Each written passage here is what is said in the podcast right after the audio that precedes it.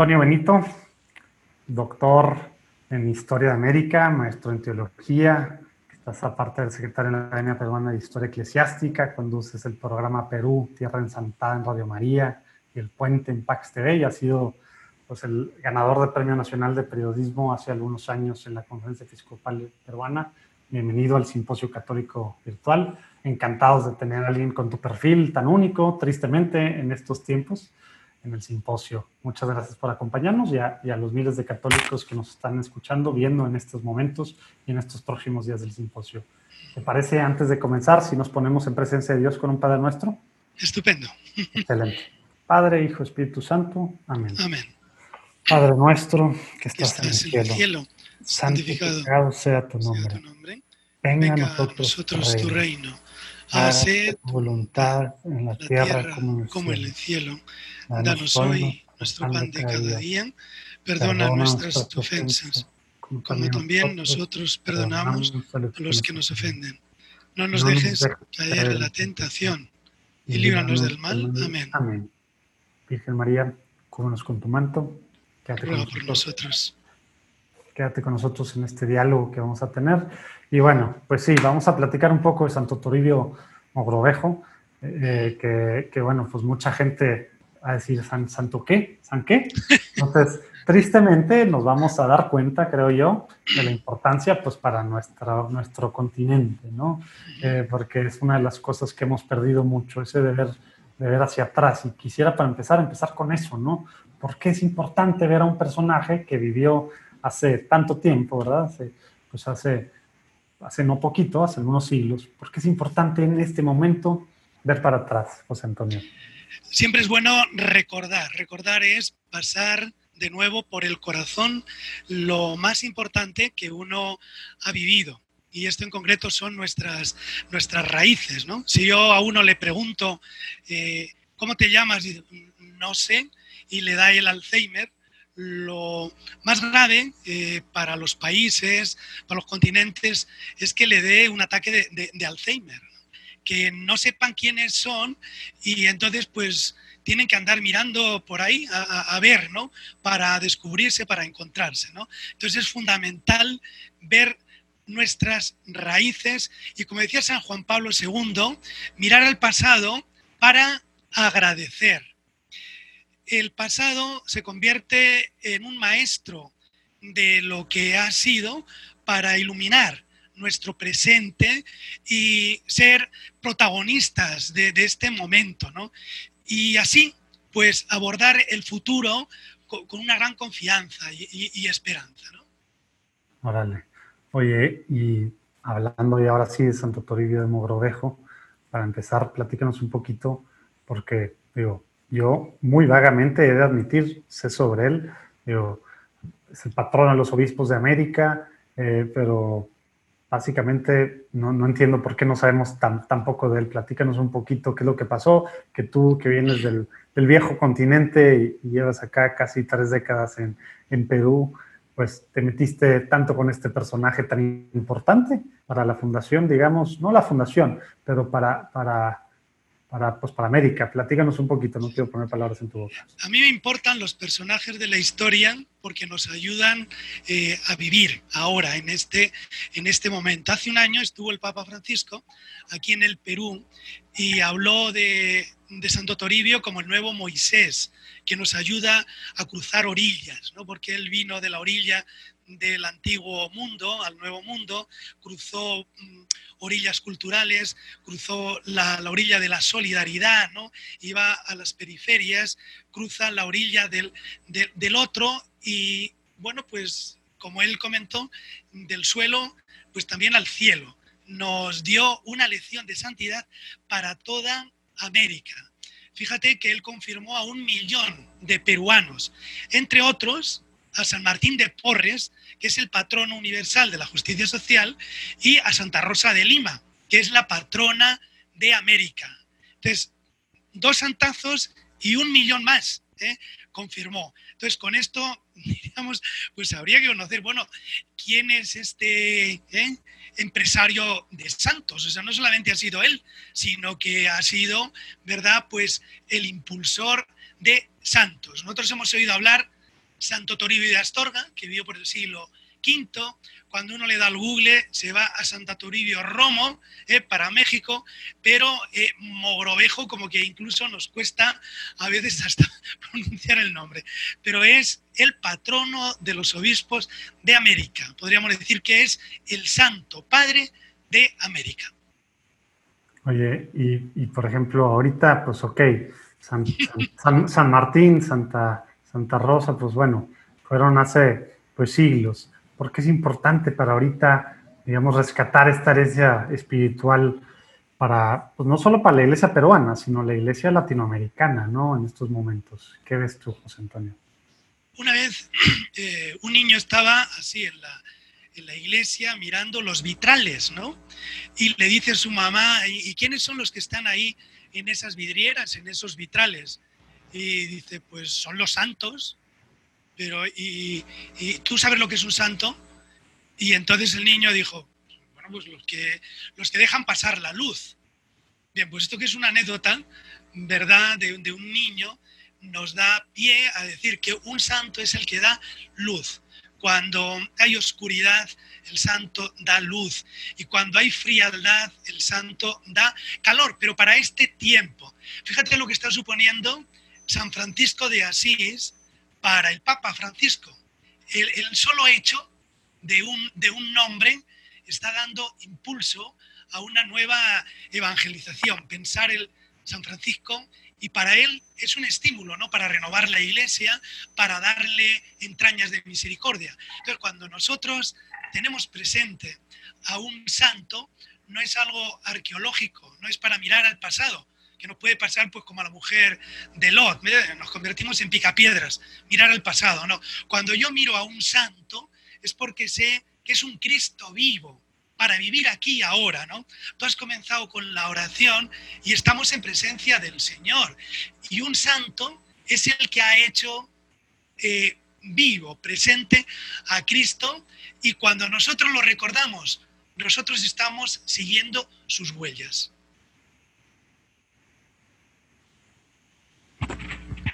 No, me, acabo de dar cuenta que me tenía en silencio yo, disculpa. Oye, bueno, pues suena, suena que sí podemos rescatar muchas, muchas cosas, hacerlas actuales. Y particularmente hablando, pues ahorita estamos en medio, todavía en la mayoría de los países en los que nos están viendo, pues estamos en cuarentena por esto que parece que llevamos años, que no llevamos años, llevamos un par de meses con la pandemia del coronavirus. Eh, ¿Alguna anécdota que, que, pueda, que puedas platicarnos de Santo Toribio, que vivió algo con, con peste, con enfermedad? Pues él vivió, eh, para enmarcarlo un poco, en el siglo de oro español, en la segunda mitad del siglo XVI, en México que se conoce más, es prácticamente contemporáneo de Tata Vasco y tiene una vida pues bastante eh, similar, porque los dos son abogados, son laicos y prácticamente a los 40 años les ordenan de sacerdotes y empiezan una misión. Entonces, convierten lo que es su profesión de juristas en una misión episcopal, ¿eh? de tal manera que lo que ellos han ido aprendiendo, lo que han ido recibiendo del humanismo cristiano en la Universidad de Salamanca, de Valladolid, lo van a proyectar eh, Vasco en México, eh, Toribio aquí en, Valladolid. Y cuando llegan momentos difíciles, como el que me preguntabas, que aquí se denomina eh, la peste de las viruelas, la peste de las viruelas allá por 1598, que decían que con el vaho, ahí con el aliento, algunos morían. Bueno, pues a pesar de todo, nos cuenta el que fue su ayudante, que era Sancho Dávila, que va a estar desde los ocho años cuando le conoció en Granada, allá por 1570, hasta el final de su vida, que va a ser en 1606. Sancho Dávila, eh, que era su ayudante, dice, y el ilustrísimo señor arzobispo, visitaba los ranchos ¿eh? cuando estaban los indios con la peste y iba eh, a confirmarlos. Y a pesar del hedor y a pesar de esto, él siempre les alentaba. Y, el que fue vicario de la diócesis en ese momento, Balcázar, dirá que junto al, al virrey de ese momento, el virrey eh, Cañete, va a atender a los hospitales, va a atender especialmente a, los pobres. ¿no? Entonces, eh, es un detalle de los 25 años, de un año ¿no? prácticamente que le toca vivir como tiempo fuerte, pero ahí estuvo en primera línea ¿no? el, santo. Tanto que, que, aprender en estos tiempos, aunque espero yo que vayamos, de, vayamos un poco de salida, ¿no? Oye, y bueno, pues aparte, José Antonio, tú eres director del Instituto de Estudios Toribianos en Lima, que a lo mejor para muchos que están apenas conociendo de Santo Toribio Mogrovejo, a ser, ay, aparte hay un, un, instituto como que tan importante y tan desconocido para, muchos de nosotros, ¿cómo precisamente, qué, están haciendo para que pues, conozcamos más de él, de todo lo que hizo y, no solo pues como un tema de historia muertas, sino para hacer vivas muchos de estos pues, ejemplos, como esta anécdota que nos acabas de contar. ¿Qué están haciendo para, para dar a conocer más y aplicar algunas de las cosas que él pues, hizo Sí, José Manuel, mira, el Instituto de Estudios Toribianos es eh, como una cátedra que está en la Facultad de Teología Pontificia y Civil de Lima. Esta institución es la más antigua de América. Eh, las universidades aquí en América son proyección, casi todas ellas, de Salamanca, un 80%, y otras de, de Alcalá. Tienen su misma legislación. Bien, pues en esta Facultad de Teología, que tiene ya más de 500 años, hay este instituto. Entonces, yo doy mi curso, todos los alumnos que se preparan para el sacerdocio, también los, los laicos, en la currícula tienen un curso que se titula Cátedra de Santo Toribio. Entonces, por una parte, mi misión es dar ese, ese curso, pero luego también organizamos exposiciones, organizamos también congresos, publicamos libros, ¿no? investigamos. Mira, por ejemplo, el día 27 de abril, bien, bien poquito atrás, ¿verdad? Pues desde Mayorga, que fue donde nació Santo Toribio, allá por las tierras entre León y Valladolid, en el lugar donde él nació, en Mayorga, ahora hay una ermita. Y desde esa ermita, eh, el, padre, eh, Jesús Manuel, pues celebró la misa. Y claro, estaba él solo, fue también el alcalde, que es de una hermandad que hay allá, de Santo Toribio, y dos personas más. Entonces yo le indiqué, digo, eh, don Jesús María, don Chusma, que le llaman, ¿por qué no hacemos un poquito más, no? Y entonces se conectó con el pueblo donde murió Santo Toribio que murió en Saña. Es eh, la, tierra de los mochicas en el, en el Perú, por Lambayeque, ¿no? Saña, Entonces se conectó con el párroco, de, de ahí el alcalde con él. Entonces hicieron como un puente, un puente entre la cuna y la sepultura. Pero luego el cardenal, arzobispo de Valladolid, Monseñor Blázquez, dio un mensaje sobre Santo Toribio, hablando sobre todo de su espíritu misionero. Y el, continuador de Santo Toribio, aquí ahora, Monseñor Carlos Castillo, habló también del santo, ¿no? de Santo Toribio, eh, con esa mirada amplia, con ese corazón ardiente que tenía, ¿no? solidario. Entonces, un santo, ¿verdad?, que, que, vivió entre 1538, que muere en 1606, el jueves santo, 23 de marzo, se convierte aquí y ahora en un puente solidario, ¿no?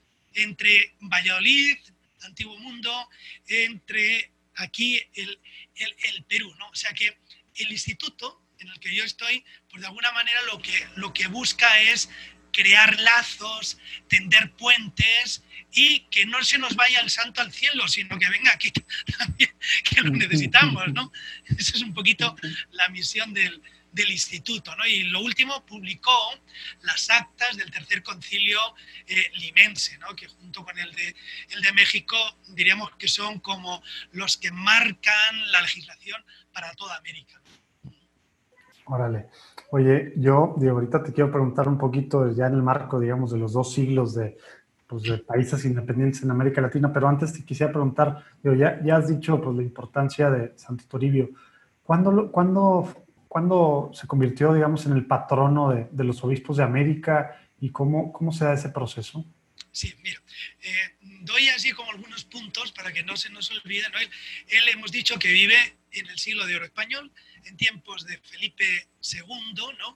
cuando se decía que en España no se ponía el sol, o sea, estaba América, Filipina, en ese tiempo, ¿verdad? Es cuando vive. Muere en 1606, ya en 1727 es canonizado.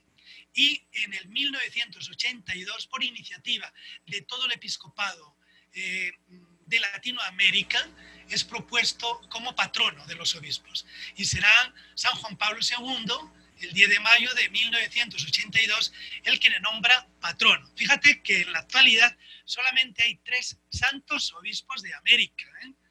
Santo Toribio, San Ezequiel Moreno y San Rafael Guíbar, que es el único que ha nacido aquí en, en América. ¿no? Entonces él, es como el espejo, el, eh, diríamos, el, modelo, el paradigma para ellos.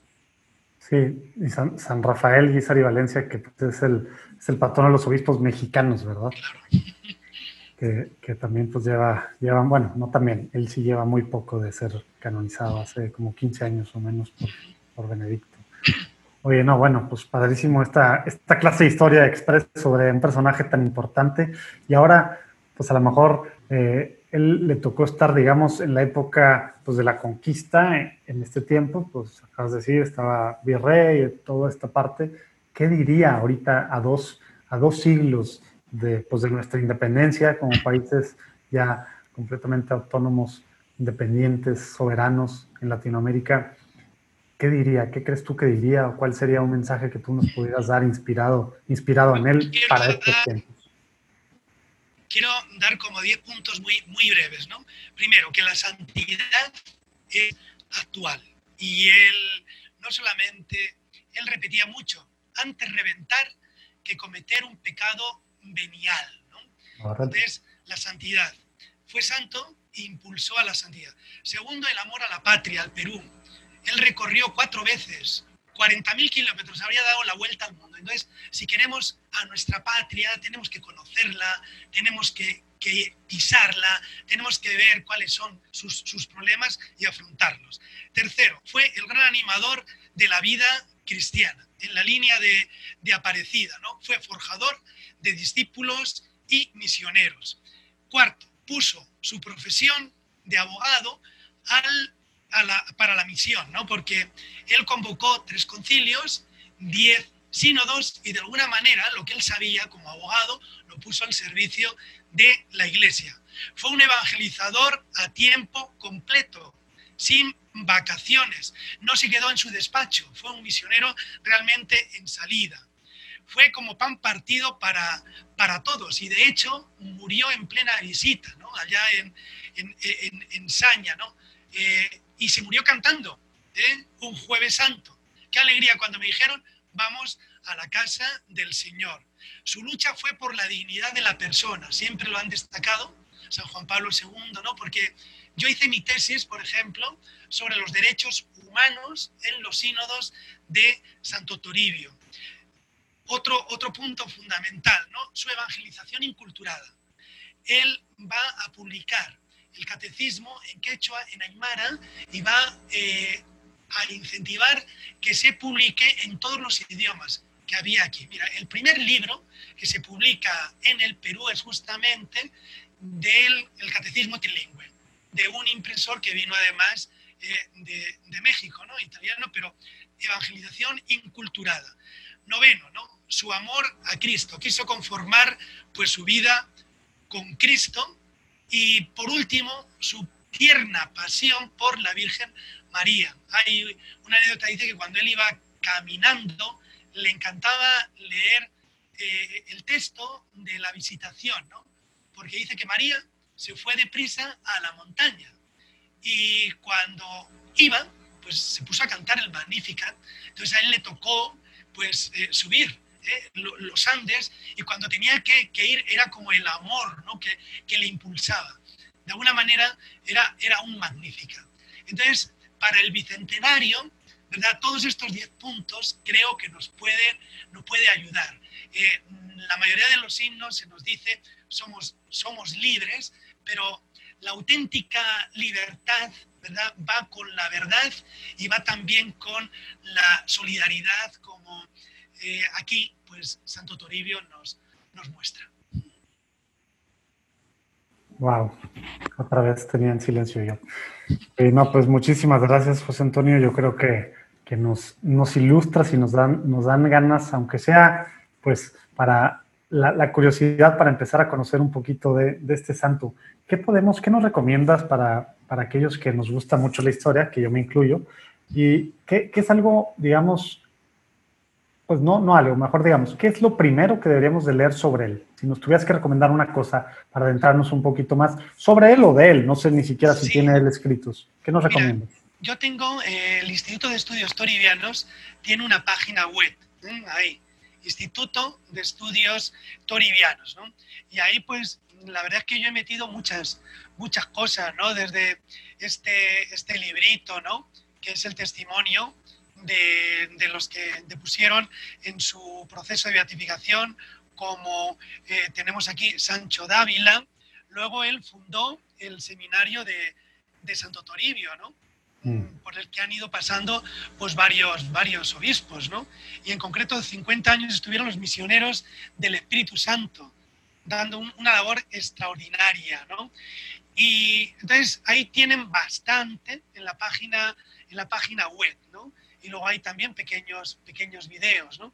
El catecismo es la gran obra del tercer concilio limense y nos puede ayudar para ver un poco cuál fue las leyes y hay como 30 textos, 30 sermones que de alguna manera nos ayudan, ¿no? Eh, esa evangelización fundante, a ver cómo tiene que ser en este, en este momento. ¿no? Pero yo creo que la página web, eh, ahí le van a dar muchos recursos. ¿no? Excelente. Pues muchísimas gracias, José Antonio, y todos los que nos están viendo, escuchando en estos momentos y durante los días del Simposio Católico Virtual. Ojalá que podamos ver hacia el pasado para ver cosas que santos tan grandes como Santo Toribio de Mogrovejo pues hicieron y pues podamos aplicar algunas de esas cosas, ¿verdad? Ojalá pudiéramos algunos andar haciendo ahorita como él, que tuvo ahí, que decías que confirmó a Santa Rosa de Lima, a San Martín de Porres, wow, ¿verdad? Y a los un millón más que, que, él, pues, que él confirmó. Ojalá que... Manuel, una, anécdota para ti muy breve. A ver. El primer día le dijeron eh, al santo eh, que, que, mañana, eh, mañana hay que levantarse pronto, el primer día que llegó aquí. Y le dijo, a las 5 de la mañana, Sancho. Y le dice, pero ¿cómo tan pronto? Dice, porque no es nuestro el tiempo. El tiempo ah. es de Dios. Híjole, pues ojalá que, que ahora que regresemos a, a, la vida normal, cualquiera que ya sea, nos, nos, acordemos de esto precisamente, ¿verdad? Porque a lo mejor antes, hace, hace algunos meses, la activitis y todo, pues el tiempo no era ni nuestro ni de Dios, porque ojalá y al menos fuera nuestro, era de todas las mugres en las que estábamos metidos y cosas y la activitis que sin querer nos metimos, y ojalá que sea una de, de, las cosas que podamos pues, aplicar de Santo Toribio, de la sabiduría de Santo Toribio hoy en día Ojalá que podamos agendar a Dios para empezar y desde ahí agendar, a partir de ahí agendar todo lo demás en lo que viene post coronavirus. Benito, eh, bueno, sí, doctor Benito, Antonio, eh, muchas gracias eh, por tu tiempo y pues bueno, pues nos vamos a la próxima conferencia. Dios los bendiga, Dios te bendiga, gracias por tu tiempo. Muchísimas gracias a ti.